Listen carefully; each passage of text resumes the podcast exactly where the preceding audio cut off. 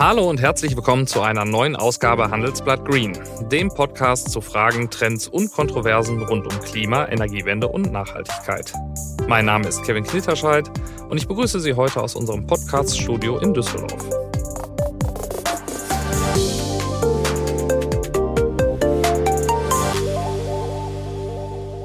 Die Stahlindustrie hat beim Thema Klimaschutz eine zwiespältige Rolle. Einerseits lässt sich Stahl beliebig oft recyceln und äh, spielt deshalb beim Aufbau einer nachhaltigen Kreislaufwirtschaft eine wichtige Rolle. Andererseits ist die Branche aber auch für einen Großteil der industriellen CO2-Emissionen verantwortlich. Allein in Deutschland entfallen schätzungsweise 6 Prozent des gesamten CO2-Ausstoßes auf die Stahlindustrie. Entsprechend groß ist der Druck auf die Hersteller, zügig zu klimaneutralen Produktionsverfahren umzusteigen. Das funktioniert zum Beispiel, indem man die emissionsintensive Kohle im Herstellungsprozess durch klimaneutral produzierten Wasserstoff ersetzt. Oder indem man mehr Schrott verwendet als bisher. Das klingt zwar einfach, stellt die betroffenen Unternehmen aber vor große Herausforderungen. Denn sie müssen Milliarden in neue Anlagen investieren. Nachdem die meisten europäischen Stahlhersteller in den vergangenen Jahren Pläne entwickelt haben, haben im Jahr 2022 nun erste Unternehmen tatsächlich grüne Stahlprodukte in den Handel gebracht. Doch was verbirgt sich eigentlich hinter dem Label grüner Stahl? Darüber habe ich vor einigen Tagen mit vielen Branchenvertretern auf der Handelsblatt Jahrestagung Zukunft Stahl diskutiert. Einer davon ist Gerd van Pöhl-Vorde, Vorstandschef von ArcelorMittal Europe. Als solcher ist er für die Transformation des größten Stahlherstellers in Europa verantwortlich. Und glaubt man ihm, wird sich in diesem Jahr entscheiden, wie die Zukunft der europäischen Stahlindustrie aussieht. Ja, wir haben es von Ihnen gehört, wir haben es aber auch schon von den anderen äh, Teilnehmern gehört. Äh, die, die Kosten durch den ETS-Handel, die äh, kommen jetzt in der vierten Handelsperiode sehr stark auf die Stahlhersteller zu. Kann das Instrument denn in Kombination mit äh, Carbon Contracts for Differences nicht dazu führen, dass die Transformation eher noch beschleunigt wird, weil sich viele Technologien eher rechnen, äh, sozusagen, wenn sie in Konkurrenz stehen mit steigenden CO2-Preisen? Ja, wissen Sie, also die Projekte, die Sie jetzt da gesehen haben, wenn Sie eine äh, Direktions, Direkt, Reduktionsanlage bauen, Elektroofen, dann reden Sie über drei bis vier Jahre. Ja, also all die ganzen Projekte, die jetzt die Stahlunternehmen definiert haben, und wenn wir sagen, wir können 35 Prozent reduzieren in CO2 vor 2030, dann ist das maximale Geschwindigkeit. Ja, es ist maximale Geschwindigkeit. Und dieser Contract for Difference, das ist ein gutes Tool, aber das ist für mich mehr ein Tool, wenn wir reden über grüne Wasserstoff. Ja? Und grüner Wasserstoff ist noch nicht da. Das ist noch nicht da. Im Moment müssen wir erstmal dafür sorgen, dass wir auf Erdgas wettbewerbsfähig werden. Und nochmal, wenn wir reden über CO2 reduzieren, wir sollten nicht vergessen, und man verguckt sich ab und zu ein bisschen über diese grüne Wasserstoff, wir sollen nicht vergessen, dass Stahlindustrie auf Weltniveau ist zuständig für 7, 8 Prozent des CO2-Ausstoßes. Wenn wir auf Erdgas und Elektroofen umschalten, dann geht damit schon 70 Prozent runter. Also das ist ein sehr wichtiger, notwendiger Schritt. Grüner Wasserstoff ist nicht da. Grüner Wasserstoff wird auch nicht da sein in den nächsten fünf Jahren. Und alle Anlagen, die wir bauen, die Sie da gesehen haben, sind Wasserstoff ready. Das heißt, sobald das da ist, wird das eingesetzt und dann geht das CO2 weiter runter. Also Contract for Difference wenn Sie dann über Wasserstoff reden, wird notwendig sein, ansonsten wird es unmöglich sein, das einzusetzen. Sie haben es auch eben schon angesprochen, Sie sind ja in Europa in mehreren Ländern vertreten und haben dadurch eine gewisse Flexibilität, mit welchem Standort Sie anfangen. Sie haben sich wahrscheinlich nicht äh, äh aus Versehen Spanien als erstes Stahlwerk ausgesucht oder mit als erstes Stahlwerk, das dekarbonisiert wird. Äh, ich nehme an, da wird es auch um die Verfügbarkeit von grüner Energie gehen. Ähm, wie beurteilen Sie denn da die, die Situation, in der die einzelnen europäischen Länder untereinander sind? Ich würde sagen, wir, wir, wir reden das vielleicht ein bisschen nicht so schön, aber wir reden über die Banane in Europa. Und äh, die Banane in Europa, sagen wir so, wir, wir fangen unten an in Spanien und das ist, das, das ist der Bereich von Solarenergie. Und da sieht man sehr stark, äh, sehr viele Projekte entstehen und wir sind auch sehr stark involviert in Projekte, wo man Solarenergie nutzen wird, um dann grünen Strom, grünen Wasserstoff produzieren. Und wir haben dort Produzenten, die schon sagen, wir können grünen Wasserstoff produzieren in Zukunft an anderthalb Euro pro Kilo. Und das ist ungefähr der Break-Even-Punkt für Erdgas. Dann, wenn wir höher gehen in diese Banane, kommen in Frankreich. Frankreich ist nuklear. Das ist auch kein Problem. Frankreich ist ganz klar Nuklearenergie. Wir werden darauf setzen. Und äh, jetzt hat Europa erklärt, dass Gas und Nuklear beiden äh, grün sind. Von daher, Frankreich ist jetzt voll Speed. Und da machen wir uns wenig Sorgen, weil da gibt es genug äh, ich weiß nicht, ob man grünen Strom nennen darf, aber kohlenstofffreie Strom, nennt es mal so. Und dann kommen wir höher in die Bananen, dann kommen wir in Norden, das ist Belgien, Deutschland äh, und die nördlichen Länder. Und das ist der Bereich der Windenergie.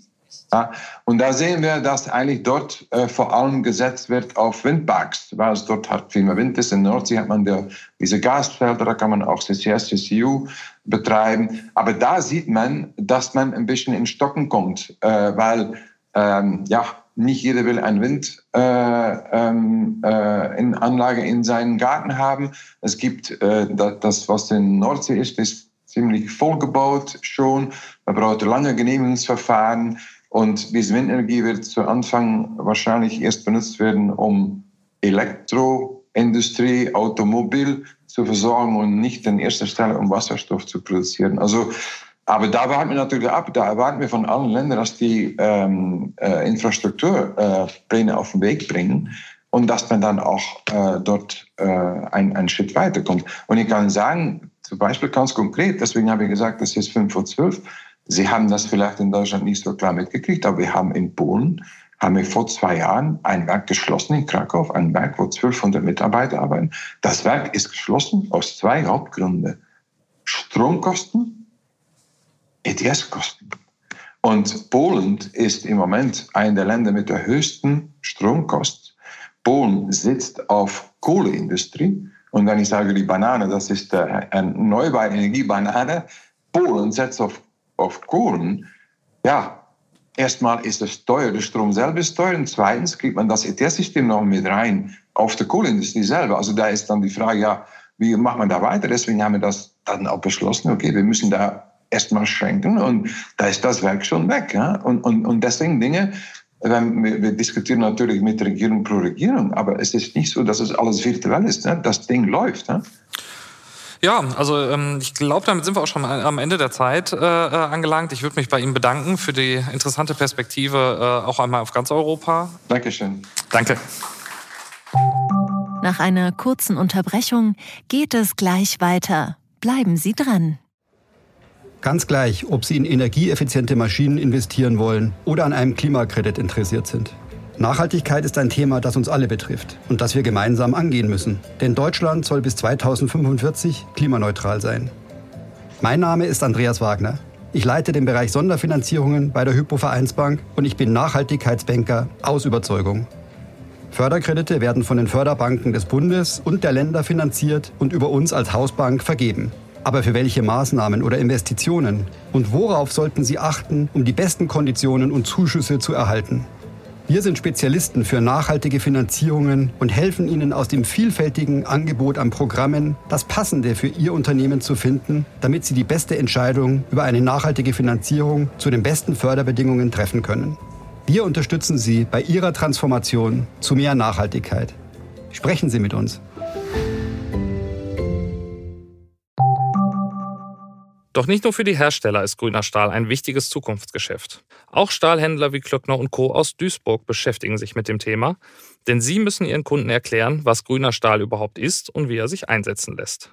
Dabei haben gerade kleine Unternehmen häufig Probleme, mit dem aktuellen Wildwuchs an Definitionen für grünen Stahl umzugehen, wie mir Guido Kerkhoff, Vorstandschef bei Klöckner, berichtet hat.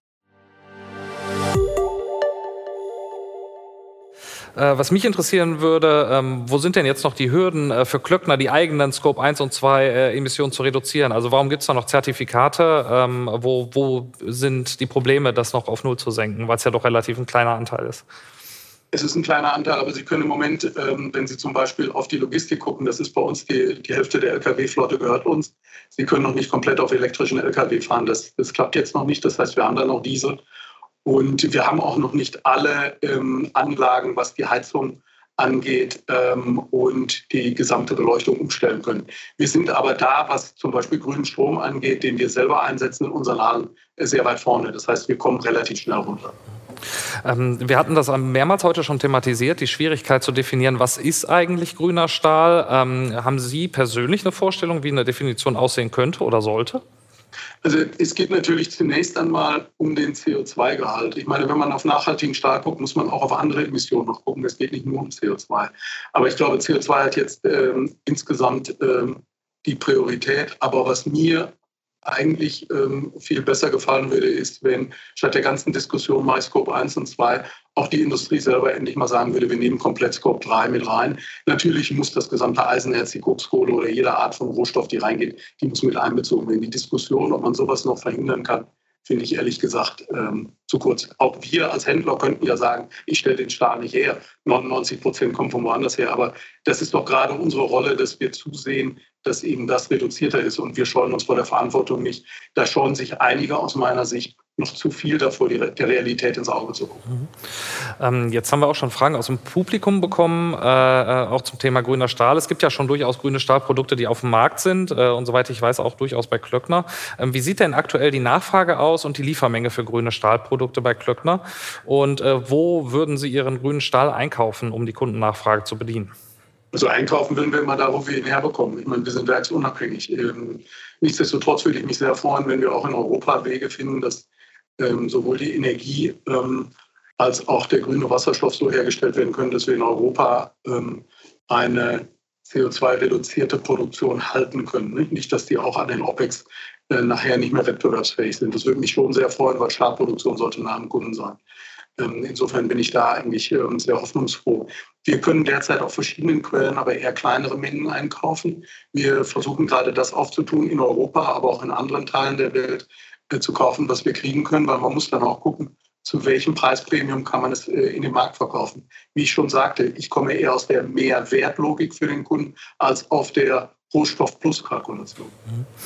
Eine Frage aus dem Publikum geht, äh, betrifft auch das Spezialthema Warmbreitband. Ähm, und zwar hat äh, der Teilnehmer gefragt, ähm, es gibt einmal Warmbreitband aus der Hochofenroute, das Sie einkaufen, und einmal äh, aus der Elektrostahlroute. Dabei ist das aus der Elektrostahlroute deutlich äh, teurer. Jetzt ist die Frage, ähm, mit welcher Größenordnung muss man da in Zukunft rechnen, wenn jetzt alle integrierten Hüttenwerke äh, in Zukunft auf den äh, Elektrolichtbogenofen umstellen?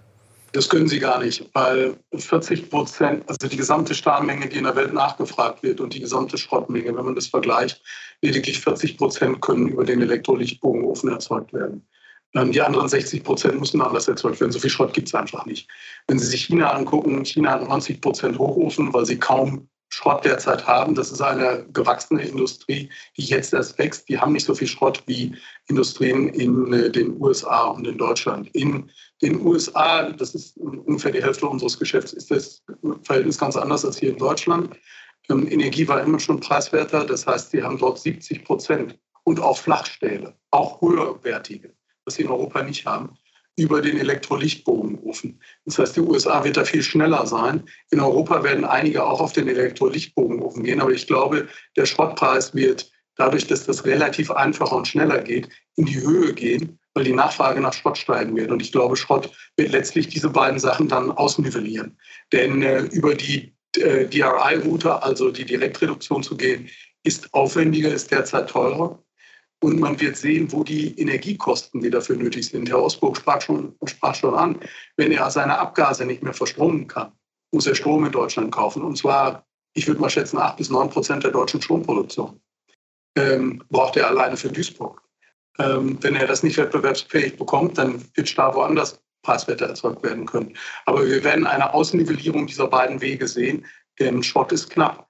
Und ähm, DRI ist eben deutlich teurer als ein Hochofen. Die Technik ist ja nicht neu. Die ist ja in der Vergangenheit nur deswegen nicht eingesetzt worden, weil sie schlichtweg wirtschaftlich nicht vertretbar war. Sie war einfach zu teuer. Ähm, Sie haben auch schon den Blick nach äh, in die USA gerichtet, wie es da aussieht. Ähm, wir haben häufiger darüber gesprochen heute, wie, wie äh, viele Experten damit rechnen, dass es in Zukunft eine Unterversorgung an grünen Stahl geben wird, zumindest so in dem größten Zeitraum bis 2030. Ähm, wie sieht das denn aus Ihrer Sicht in anderen Ländern aus? Man hat sonst immer gedacht, äh, Europa hat eine Vorreiterrolle bei der, bei der Transformation der Stahlindustrie, aber je, je äh, ähm, ja, stärker das hier nachgefragt wird, desto interessanter wird es natürlich auch für ausländische Produzenten, da in den Markt reinzugehen. Wie schätzen Sie das ein? Ja, das, das, ist in der Tat so. Wir haben ein ganz komisches Verhältnis an der Stelle. Ich glaube, was normalerweise Umweltschutz und Definition von Umweltnormen angeht, ist Europa führend. Die USA haben wegen der geringen, haben eigentlich eine sehr alte Stahlindustrie. Ähm, aus meiner persönlichen Erfahrung würde ich sagen, die älteste und schlechteste. Also die Hochöfen, äh, die man dort hat, ähm, haben mich immer überrascht. Ich fand, das war immer der älteste Standard, den ich in der Welt gesehen habe. Deutlich hinter Europa und deutlich hinter Asien. Ähm, die haben immer schon viel, wenn sie erfolgreiche Unternehmen sich wie Nucor ansehen oder auch Big River, die neu aufgezogen sind, die haben auf die Elektrolichtbogenroute gesetzt. Die ist preiswerter in der Installation und Strom war preiswerter. Damit werden die Amerikaner aber die 70 Prozent ihres Stahls über die Elektrolichtbogenroute erstellen und vor allen Dingen im Süden der USA auch relativ zügig zu CO2-freiem Strom kommen können, werden die schneller in der Umstellung sein als die Europäer, weil die Europäer traditionell viel mehr auf dem Hochofen äh, sitzen und damit einen umfangreicheren und langwierigeren Umstellungsprozess vor sich haben. Ja, als Hersteller, unabhängiger Händler äh, können Sie sich das äh, in Ruhe ansehen, wie sich das weiterentwickelt. Ich bedanke mich für Ihren Vortrag und für die interessanten Einblicke, die ich jetzt bekommen habe noch. Bis aus deutschen Stahlwerken tatsächlich nur noch klimaneutral produzierter Stahl geliefert wird, ist es also noch ein weiter Weg. Wie auch ArcelorMittal hat die Salzgitter AG aus Niedersachsen diesen Weg bereits angetreten und liefert seit einiger Zeit CO2-reduzierten Stahl an den Autohersteller Mercedes. Doch um komplett umzustellen, fehlen dem Konzern große Mengen grünen Stroms. Widerstand erfährt der Konzern dabei auch von Bürgerinitiativen, die sich gegen neue Windkraftanlagen in ihrer Nachbarschaft beschweren. Wie das Unternehmen damit umgeht, hat mir Ulrich Grete erzählt. Er ist verantwortliches Vorstandsmitglied für die Flachstahlsparte und kümmert sich auch um die Hochöfen in Salzgitter. Ja, Herr Grete, ähm, Sie bieten schon äh, grünen Schrott recycelten Stahl an, die grüne Bramme. Ähm, wo liegen denn da die Grenzen gegenüber äh, konventionell erzeugtem Stahl, äh, was das Material auch angeht?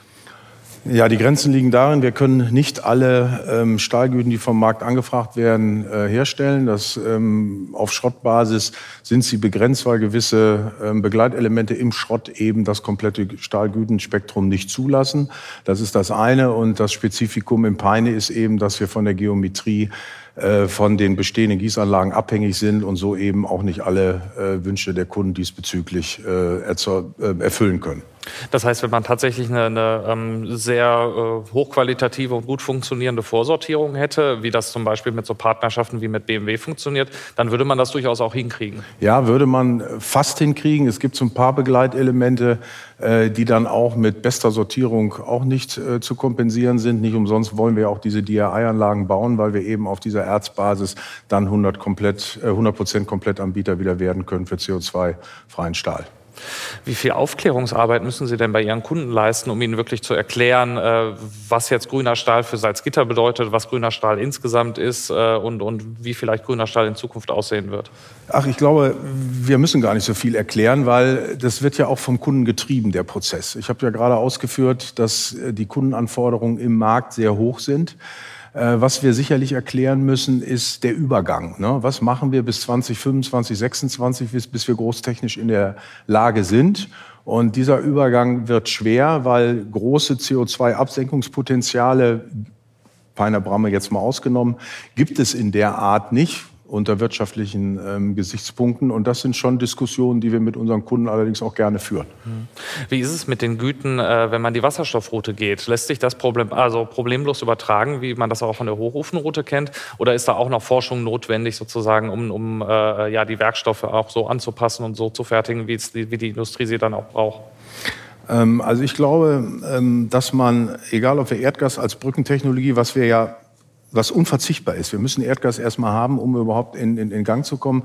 Das, ob es dann Erdgas ist oder Wasserstoff, ist für das Produkt nicht ganz so äh, erheblich.